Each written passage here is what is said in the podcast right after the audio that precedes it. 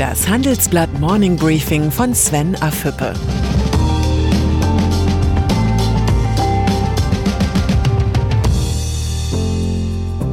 Guten Morgen allerseits. Heute ist Freitag, der 7. August. Und das sind unsere Themen. Rettungsplan für Ihr Vermögen. Drohbrief aus Amerika. Konjunktur auf mit Schwung.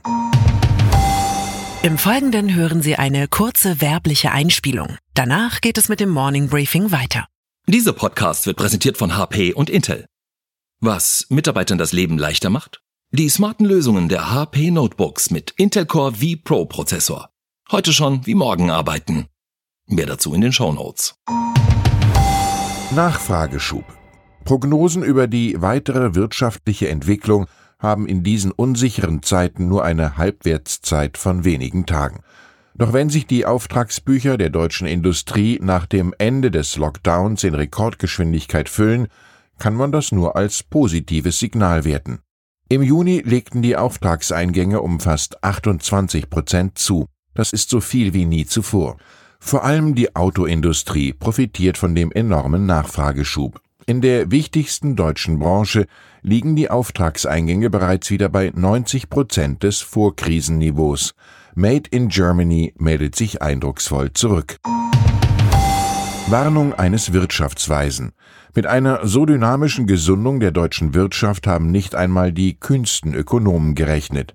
Jetzt wächst die Hoffnung, dass die Konjunktur wie ein V verlaufen könnte, die Hoffnung, dass nach dem schweren Absturz der Wirtschaft in der Corona-Krise eine schnelle Erholung folgt.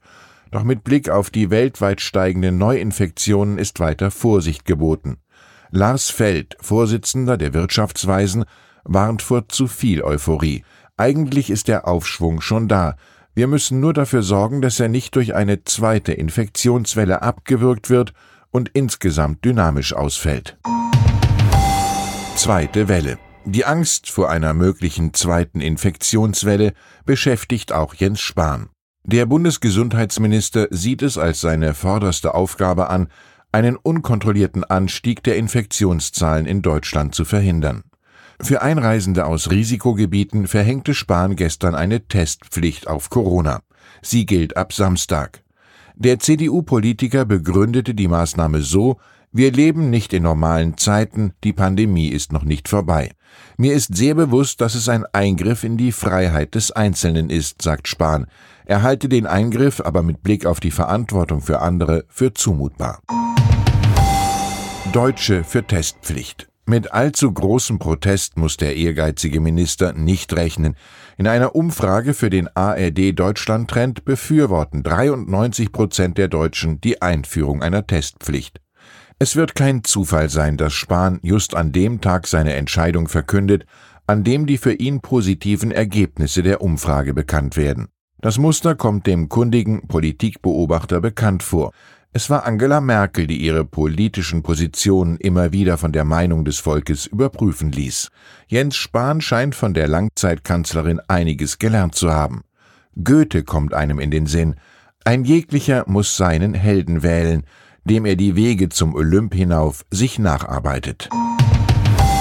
Frontalangriff aus den USA. Im deutsch-amerikanischen Streit um den Bau der Ostsee-Pipeline Nord Stream 2 haben drei US-Senatoren die Tonlage deutlich verschärft. In einem drei Seiten langen Brief drohen Ted Cruz, Tom Cotton und Ron Johnson der Geschäftsführung des Fährhafens Sassnitz mit erheblichen Konsequenzen, wenn sie weiterhin Waren, Dienstleistungen und Unterstützung für das Nord Stream 2 Projekt bereitstellen, zerstören sie das zukünftige finanzielle Überleben ihres Unternehmens, heißt es in dem Schreiben, das dem Handelsblatt vorliegt. Der Hafen Sassnitz, seine Geschäftsführer, Anteilseigner und Mitarbeiter müssten mit rechtlichen und wirtschaftlichen Sanktionen rechnen. Getöse aus Washington. Das wenig diplomatische Vorgehen der US-Senatoren ist so durchsichtig wie egoistisch. Auf der einen Seite warnen die USA vor einer wachsenden Abhängigkeit Deutschlands und Europas von russischen Gaslieferungen. Gleichzeitig lassen die Vereinigten Staaten nichts unversucht, um eigenes Flüssiggas nach Europa verkaufen zu können. Zur Durchsetzung der Trumpschen America First Politik ist den USA offenbar jedes Mittel recht. Berlin und Brüssel sollten sich von dem unangemessenen Getöse aus Washington nicht beirren lassen. Außenpolitische Konflikte lassen sich nicht vermeiden, wenn man die nationale Souveränität verteidigen will. Anlagetipps Aktien sind so teuer wie lange nicht, die Renditen von Anleihen im Keller. Doch mit den richtigen Einzelwerten und Fonds können Anleger auch jetzt noch Gewinne machen. In der aktuellen Titelgeschichte Rettungsplan für ihr Vermögen zeigen die Geldexperten des Handelsblatts sichere Wege aus dem vermeintlichen Anlagenotstand auf. Meine Kollegen sind überzeugt, das Horten von Bargeld oder das Warten auf den nächsten Crash, um dann erneut einzusteigen, sind nicht einmal die zweitbeste Lösung. Wer in dieser unruhigen Zeit Geld verdienen will, muss handeln, nur richtig.